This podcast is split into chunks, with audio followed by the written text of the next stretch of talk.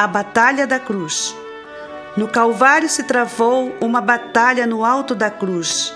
Ali pregaram o Filho de Deus, o seu nome era Jesus. Era o inferno contra o plano da nossa salvação. Não queria que a humanidade saísse da condenação.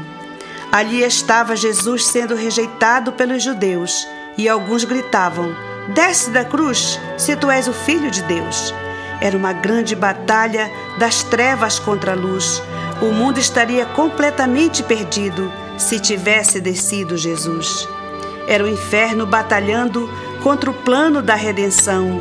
Lutava para Jesus desistir e assim o mundo não teria perdão. A multidão escarnecia com desprezo o Messias. Era o Cristo sendo rejeitado e o povo não sabia.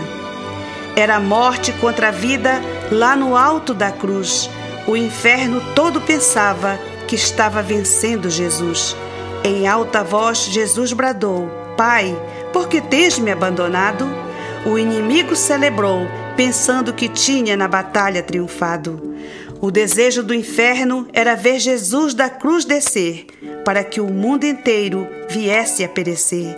Porém, Jesus foi fiel na batalha contra o mal, sofreu todas as dores e seguiu até o final.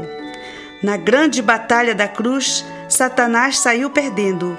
A vitória foi proclamada quando Jesus estava morrendo, dizendo: Pai, está consumado, o meu espírito entrego em tua mão. Com seu sangue, Jesus pagou o preço da nossa redenção.